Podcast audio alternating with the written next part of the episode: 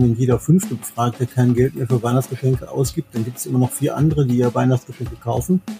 Ähm, insofern bleibt noch ein bisschen Hoffnung. Aber dass Weihnachten in diesem Jahr, was die Geschenke angeht, anders aussieht als in den vergangenen Jahren, ist, glaube ich, klar. Wir schenken uns dieses Jahr an Weihnachten mal nichts. Diesen Satz kennen viele, die verheiratet sind und in diesem Jahr wird es noch mehr Leute geben, die genau diesen Standpunkt vertreten werden. Und zwar nicht nur, weil man sich ja alles sonst kaufen kann, sondern weil vielleicht hier und da das Geld knapp wird. Ein Thema heute hier im Aufwacher. Ich bin Michael Höhing. Hallo zusammen. Rheinische Post Aufwacher. News aus NRW und dem Rest der Welt. Hallo und herzlich willkommen zum Aufwacher am Donnerstag. Ein weiteres Thema heute hier bei uns sind Windkraftanlagen. Die muss man nicht mögen, aber es muss uns klar sein, dass wir Windenergie ganz dringend brauchen, auch vom Hintergrund der Gaskrise. Und das scheint immer noch eine Frage mit hohem Konfliktpotenzial zu sein. Beim Oberverwaltungsgericht in Münster, da gibt es inzwischen eine eigene Kammer, die sich nur mit den Klagen für oder gegen Windräder beschäftigt. Und mein Kollege Henning Rasche, der war bei ein paar Verhandlungen dabei und hat dort einiges erlebt. Seine Eindrücke dann gleich auch hier im Aufwacher. Doch wie gewohnt zunächst der Blick auf die Nachrichtenlage bei uns in der Stadt zu den Kollegen von Antenne Düsseldorf. Hallo Michael, wir sprechen heute über den Pilotenstreik. Dann sollen in Düsseldorf neue Wohnviertel entstehen. Auch das ist Thema bei uns. Und dann sprechen wir noch über das Thema Mobilität in Düsseldorf. Die Piloten der Fluggesellschaft Eurowings sind heute Morgen in einen ganztägigen Streik getreten. Der Arbeitskampf habe wie geplant begonnen, sagte ein Sprecher der Pilotengewerkschaft Vereinigung Cockpit. Eurowings geht davon aus, dass gut die Hälfte der Flüge ausfallen wird. Antenne Düsseldorf-Reporter Christopher Batschik hat die Einzelheiten. Grund dafür ist ein Streit über den Manteltarifvertrag der Piloten bei Eurowings. Die Gewerkschaft fordert mehr Entlastung und mehr Ruhezeiten für die Mitarbeiterinnen und Mitarbeiter. Eurowings kritisierte den Streik als unverhältnismäßig und unverantwortlich. Von der Fluggesellschaft heißt es, dass die Arbeitsbedingungen unter vergleichbaren Airlines in Europa zu den besten gehören. Wer heute mit Eurowings fliegen wollte, sollte sich vor der Anreise zum Flughafen informieren, ob der Flug stattfindet. Weitere Informationen haben wir euch auf antennedüsseldorf.de unter den Nachrichten verlinkt. In vielen Düsseldorfer Stadtteilen werden in diesem Jahrzehnt noch neue Wohnviertel entstehen. Einen Überblick hat Obi Keller jetzt auf der Immobilienmesse Exporeal in München gegeben. Größtes Projekt sei demnach wohl das geplante Wohnquartier auf dem jetzigen Metro Campus am Rande von Flingern. Dazu Antenne Düsseldorf Reporter Joachim Bonn. Aktuell existieren die Pläne erst auf Papier, in fünf Jahren soll aber gebaut werden. Auf dem Gelände so groß wie zehn Fußballfelder sollen dann Wohnhäuser, Geschäfte und Kitas entstehen. Der Metromarkt soll langfristig zur Ulmenstraße umziehen. Ein weiteres spektakuläres Wohnviertel ist mit den Zooterrassen an der Redl- und Ahnfeldstraße geplant. Daran ist unter anderem Aldi beteiligt. Auch der Belsenpark im Linksrheinischen soll weiter wachsen und in Benrath ist südlich der Münchner Straße ebenfalls ein neues Wohnviertel geplant. Einen einen konkreten Zeitplan gibt es hier aber noch nicht. Sharing-Systeme seien wichtig für zukunftsfähige Mobilität in der Stadt. Das sagte der Düsseldorfer Verkehrsdezernent gestern bei der Vorstellung neuer Sharing-Stationen. Insgesamt sollen von diesen Abstellplätzen in der Innenstadt rund 100 entstehen. Wer Leihfahrzeuge außerhalb dieser markierten Bereiche abstellt, muss die Ausleihgebühr weiter bezahlen. Das sei ein wichtiger Schritt zu mehr Ordnung auf den Straßen und einem verantwortungsvolleren Umgang mit E-Scootern, sagte Jochen Kral am Antenne Düsseldorf Mikrofon. Also ich denke, dass wir einen wesentlich vernünftigeren Umgang mit dem Scooter erleben erleben. Ich erlebe außerhalb der Albstadt viele Leute, die wirklich den Scooter als Verkehrsmittel benutzen. Ich denke, äh, da wird es auch eine Nische im Verkehrssystem geben. Insgesamt sehe er aber bei Leihfahrrädern ein größeres Potenzial. Sie seien vertrauter, sportlicher und damit gesünder als E-Scooter und so weiter. Der Überblick aus Düsseldorf. Mehr Nachrichten gibt es auch immer um halb bei uns im Radio und rund um die Uhr auf unserer Homepage antennedüsseldorf.de und natürlich in der Antenne Düsseldorf App. Vielen Dank für den Nachrichtenüberblick. Zu unserem ersten Thema, und das wird uns allen so gehen, die Preise steigen und steigen und steigen. Im Supermarkt ist fast alles teurer geworden. Ich schüttel immer regelmäßig den Kopf bei Schlagsahne, das ist mein liebstes Beispiel. Früher habe ich für einen Becher meist so 39 Cent bezahlt, jetzt sind wir bei 99 Cent für einen Becher Schlagsahne. Im September lag die Inflationsrate bei 10,1 Prozent und sie wird vermutlich noch weiter steigen. Fast alles ist teurer geworden. Es sind so ein paar Kleinigkeiten, bei denen es tatsächlich günstiger geworden ist. Zum Beispiel Tomaten, die sind über 10 Prozent günstiger als noch im Jahr 2021. Oder, und da war ich auch überrascht, Fernseher sind auch über 9 Prozent günstiger geworden in diesem Jahr. Eine nahende Gas- oder Stromrechnung, die lässt bei den meisten von uns jetzt aber auch nicht unbedingt die Kauflaune ansteigen. Und das eigentlich jetzt im Herbst, wo die vielen Geschäfte in unseren Innenstädten hoffen, dass wir wieder mehr shoppen gehen. Georg Winters aus der Wirtschaftsredaktion ist da. Hallo Georg. Hallo Michael. In sieben Wochen ist erster Advent. Man mag sich das noch nicht so richtig vorstellen können, weil wir gerade so mitten im goldenen Oktober sind. Es gab eine Umfrage im Auftrag von eBay und da sagt jeder fünfte Deutsche, dieses Jahr gibt's keine Weihnachtsgeschenke. Das finde ich ziemlich krass, wo wir ja eigentlich an Weihnachten immer sehr spendabel sind. Also trifft diese Inflation, die wir jetzt mitmachen seit einigen Monaten ja schon, trifft uns das jetzt so hart, dass es jetzt dann auch an so Dinge wie Weihnachtsgeschenke geht? Ja, am Ende, ähm, du hast ja selbst gesagt, 10,1 Prozent Inflation zuletzt und dass die Zahlen möglicherweise sogar noch weiter steigen. Äh, das spürt jeder von uns im Portemonnaie und das führt natürlich auch dazu, dass man Ausgaben einschränkt da, wo man sie früher nicht eingeschränkt hat. Äh, und dann gibt man eben kein Geld für Weihnachtsgeschenke aus. Man muss dann andererseits natürlich auch sagen, wenn jeder fünfte Befragte kein Geld mehr für Weihnachtsgeschenke ausgibt, dann gibt es immer noch vier andere, die ja Weihnachtsgeschenke kaufen. Ähm, insofern bleibt noch ein bisschen Hoffnung. Aber dass Weihnachten in diesem Jahr, was die Geschenke angeht, anders aussieht als in den vergangenen Jahren, ist, glaube ich, klar. Und wir müssen auch nochmal festhalten, ich meine, das, das ahnt man schon, für die Geschäfte in unseren Innenstädten ist das Weihnachtsgeschäft existenziell wichtig. Es sind die wichtigsten vier Wochen im Jahr. Ja, das ist so. Das gilt natürlich vor allen Dingen für die Branchen, die vornehmlich die Geschenkebranche darstellen. Das sind so äh, Läden, die äh, Schmuckuhren verkaufen, die Spielwaren verkaufen, die Haushaltswaren verkaufen, die Elektrogeräte verkaufen. Für die macht das Weihnachtsgeschäft, also das ist ja die, der Umsatz, der in den Monaten November und Dezember entsteht. Dieser Umsatzanteil macht ungefähr 25 Prozent, aus manchmal auch 30, je nach Sparte ist das nochmal unterschiedlich. Auf jeden Fall ein eklatanter Anteil dessen, was die im Jahr umsetzen. Und wenn davon ein Teil, ein großer Teil wegfallen könnte, dann ist das natürlich doppelt schmerzlich für die, für die Branche, ja ohnehin nicht gerade irgendwie auf Rosen. Nun, nun ist der Handel ja selten zufrieden, sagen wir es mal vorsichtig so. Also es gibt zu wenig Umsätze, dann ist das äh, Wetter an den Adventsamstagen schlecht. Der Onlinehandel wird immer stärker, das setzt natürlich den Geschäften in den Fußgängerzonen zu. Das ist auch alles sicherlich richtig. Schaut man sich aber hingegen mal so die Preise an, da liegen Klamotten zum Beispiel gerade mal so 1,5 bis 2 Prozent über dem Vorjahresniveau. Äh, also da geht man offensichtlich da nicht so mit bei, bei der Preisspirale. Rechnet sich das für die denn überhaupt dann noch? Die haben doch auch mit gestiegenen Kosten zu kämpfen, so ein Geschäft. Ja, ob sich das rechnet, ist, ist die eine Frage. Die haben ja ohnehin äh, Margen, die sagen wir bei 1,5, 2, 3 Prozent liegt. Das ist nie so doll gewesen im Handel. Andererseits ist natürlich auch schwierig, weil der Wettbewerb ist so stark, dass sich viele Unternehmen das gar nicht leisten können, alle Kostensteigerungen an die Kunden weiterzugeben. Und da muss man halt sehen, dass man damit klarkommt. Diese Energiekrise ist im Handel ja immer doppelt zu spüren. Zum einen müssen die selbst mehr Geld für Energie aufwenden, also mehr Geld für Gas bezahlen, für Strom bezahlen, für sonstige äh, Kosten. Und andererseits ist natürlich auch zu spüren, dass die Kundschaft dann eben auch weniger Geld zur Verfügung hat, ihre Ausgaben deutlich einschränkt. Und wer dann noch verkaufen will, der muss natürlich Konzessionen machen. Und das geht natürlich teilweise bei den Teilen zumindest. Wird es denn so sein, dass, dass diese, ich will es nicht wieder Krise nennen, weil wir sind, wir sind so krisenerprobt in den letzten Jahren. Aber werden diese Zeiten, die wir jetzt durchmachen, wird das Spuren hinterlassen im Handel? Also werden es da einige Geschäfte auch nicht schaffen? Ja, das ist zu erwarten. Also früher hat der Stefan Gent, Hauptgeschäftsführer beim Branchenverband HDE, mal gesagt, 50.000 Ladenlokale könnten dem äh, der Corona-Krise, glaube ich, sogar noch zum Opfer fallen. Jetzt sind es, das redet ja von 16.000 Geschäften, die aus dem, äh, die ausscheiden könnten, die also aufgeben könnten. Das ist immer die Frage, wie man das fasst, welchen Zeitpunkt man da erwischt. Ähm, aber das können nicht alle Unternehmen überleben. Manche werden vielleicht auch von anderen geschluckt irgendwann. Und es hat ja auch schon ähm, Aufgaben gegeben. Das führt ja nicht unmittelbar immer dazu, dass die Unternehmen Insolvenz anmelden, sondern manche, gerade inhabergeführte Unternehmen in der x-ten Generation, die machen dann klammheimlich leise den Laden zu und äh, tauchen in irgendeiner Statistik gar nicht auf. Ich musste schwunzeln letzte Woche.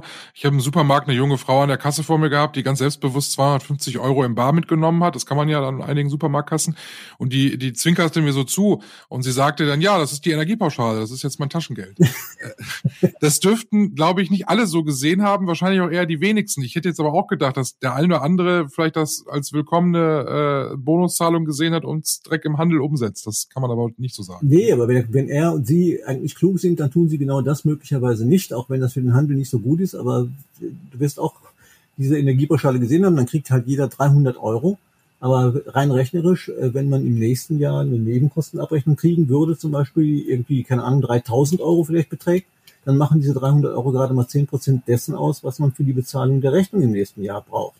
Und das ist natürlich schwierig. Und dann jetzt zu sagen, ähm, nach dem Motto, dann gebe ich das Geld mal für Weihnachten aus, das überlegen sich viele, glaube ich, zweimal. Zumal es ja auch noch versteuert werden muss und auch nicht komplett die 300 Euro übrig bleiben am Ende des Tages. Ich habe auch ein ganz schlechtes Gewissen. Ich war übernächste Woche in Urlaub. eigentlich auch so eine Zeit, ja. wo man eigentlich gar nicht in Urlaub möchte, weil man denkt, wie soll ich denn den Winter bezahlen? Es ist, also es wird nicht leichter auf jeden Fall und es wird auch für den Handel am Ende des Tages nicht leichter. Ähm, das, was der HDE, glaube ich, vergangene Woche verkündet hat, hat er gesagt, das reale Minus, also preisbereinigt wird von fünf Prozent im zweiten Halbjahr betragen. Äh, und auf der Basis der aktuellen Zahlen geht es vielleicht sogar noch ein bisschen schlechter aus. Der Gerrit Heinemann, Experte von der Hochschule Niederrhein, hat mir heute gesagt, äh, wenn diese Zahlen stimmen, was die geplanten Ausgaben für das Weihnachtsfest angehen, dann wird es ein Umsatzminus von real zehn Prozent geben. Und das sind Zahlen, die hat der ohnehin nicht gerade erfolgsverwöhnte Einzelhandel, glaube ich, auch schon lange Zeit nicht mehr erlebt.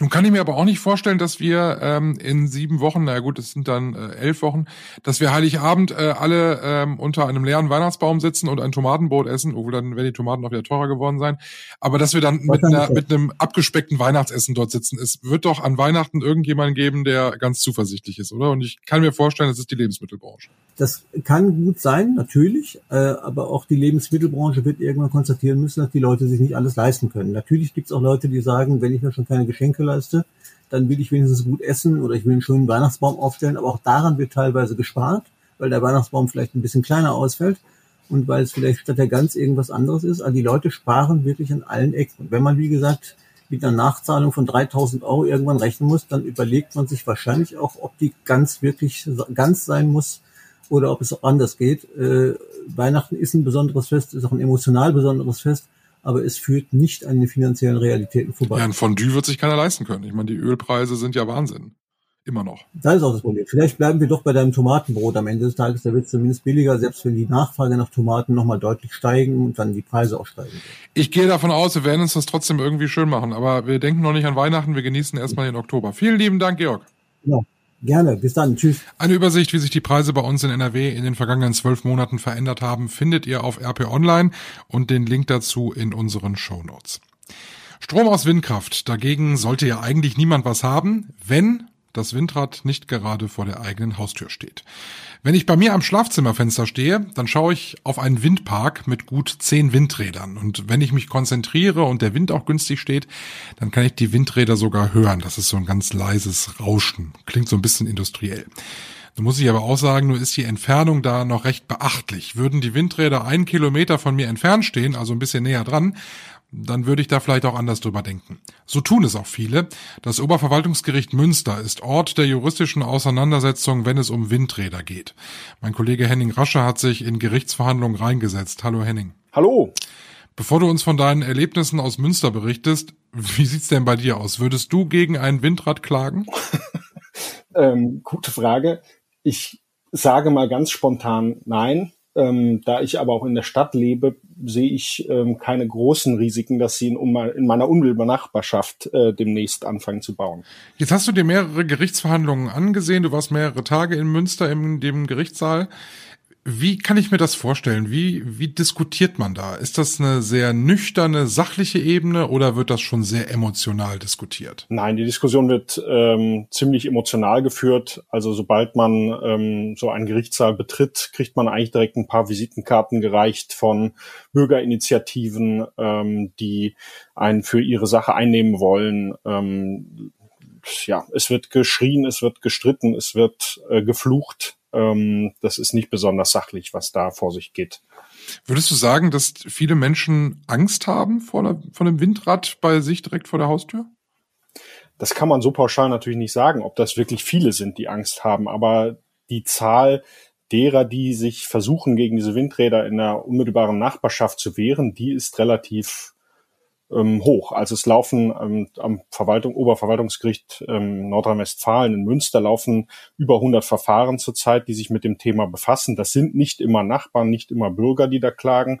Das sind auch Naturschützer oder die Windradbetreiber selber. Ähm, aber es ist schon so, dass, ähm, dass in dem Bereich viele, viele, ja, auch Vorurteile herrschen ähm, und dass das einige Nachbarn auch stört. Unstrittig ist ja, dass wir diese Windräder ja brauchen, einfach um unsere Klimaziele zu erreichen und um den Planeten, auf dem wir leben, äh, zu retten. Äh, ist das bei allen so, dass sie das auch so sehen oder äh, diskutiert man tatsächlich auch über so grundsätzliche Dinge? Naja, also, dass man äh, Windräder braucht, dass wir Windräder dringend brauchen, ich glaube, daran wird nicht mehr so wirklich ernsthaft gestritten. Ähm, es gab einen, einen Forscher der TU Dresden, der hat berechnet, dass in Deutschland theoretisch jeden Tag vier bis acht Windräder äh, gebaut werden müssten, damit Deutschland ähm, seine Klimaziele erreichen kann, und zwar für die nächsten zehn Jahre. Das ist eine ganze Menge. Ähm, aber es ist eigentlich in dem Bereich klassisch zu sehen, es gibt dieses Phänomen das nicht in meinem Vorgarten. Ähm, Windräder an sich finde ich ja gut, aber die müssen nicht unbedingt in meiner Nachbarschaft stehen. Und ähm, insofern ähm, ist das, äh, ist das ein Phänomen. Ne? Also gerne Windräder, prinzipiell ja, vielleicht draußen, aber nicht bitte äh, so nah an meinem Grundstück, dass meine Immobilie an Wert verliert. Du hast es sehr spannend und sehr unterhaltsam geschrieben. Äh, du bist ja, glaube ich, auch, äh, hast Jura studiert. Das heißt, für dich war das, äh, war das ja thematisch dann auch so ein, ich will nicht sagen Heimspiel, aber du hast einen ganz guten Zugang dazu. Ist es ansonsten, wenn ich mich da reinsetzen würde, eine langweilige Nummer, so ein, so ein Verfahren, oder ist das durchaus spannend? Das kommt auf das Verfahren an. Also ähm, Manche sind sehr trocken, sehr langweilig. Ähm, da geht es dann um Flächennutzungspläne, um ähm, Zurückstellungen. Da muss man sich schon ein bisschen in, in dem Vokabular auskennen, um überhaupt zu wissen, worüber geredet wird. Ähm, andererseits kann man Glück haben und man erlebt äh, relativ absurde Auftritte, ähm, so wie ich das in einem Verfahren erlebt habe, ähm, wo ein Physiklehrer ähm, anhand von Stimmgabeln versucht hat, deutlich zu machen, was das Problem ähm, des Schalls ähm, mit den Windrädern eigentlich in seinen Ohren ähm, verursacht. Und das war ähm, ja in der Tat sehr unterhaltsam. Also nicht zur Nachahmung empfohlen, unbedingt äh, da jetzt dann äh, den Experimentierkasten auszu, auszupacken, weil ich glaube, der Richter fand das anfangs nicht so komisch. Ne? Der fand das nicht unbedingt so lustig. Ich muss aber sagen, er hatte eine Engelsgeduld und hat versucht, äh, sich nichts anmerken zu lassen. Aber irgendwann, äh, als der, als der ähm, Kläger sein 18. Blatt Papier aus der, aus der Tasche holte, ähm, wurde er dann doch mal langsam nervös, ja. Ja, da war dann wohl die Grenze erreicht. Vielen lieben Dank, Henning, dass du uns von deinen Erlebnissen aus dem Gerichtssaal in Münster erzählt hast. Ein sehr lesenswerter Artikel, den Henning geschrieben hat. Den Link dazu in den Shownotes, wie gewohnt. Wir schauen noch auf den heutigen Tag. Was wird uns begleiten? Die Eurowings-Piloten treten heute in ganztägigen Streik. 24 Stunden lang hat die Pilotgewerkschaft Cockpit zum Streik aufgerufen. Jeder zweite Eurowings-Flug wird wohl ausfallen. Außerdem schaut man heute vor allem in der Kultur- und Literaturszene nach Stockholm. Da wird nämlich der Literaturnobelpreisträger bekannt gegeben. Und wir schauen noch aufs Wetter. Es gibt heute Sonnenschein mit 17 Grad maximal. Dazu am Nachmittag vielleicht mal ein bisschen Nieselregen. Morgen der Freitag wird mit 17 Grad nicht wärmer, aber auch nicht kälter. Es gibt allerdings mehr Wolken bei uns in NRW. Das war der Aufwacher für heute Donnerstag, den 6. Oktober. Ich bin Michael Höhing. Schön, dass ihr dabei wart. Und wenn ihr mögt, bis morgen. Tschüss. Mehr Nachrichten aus NRW gibt's jederzeit auf RP Online. rp-online.de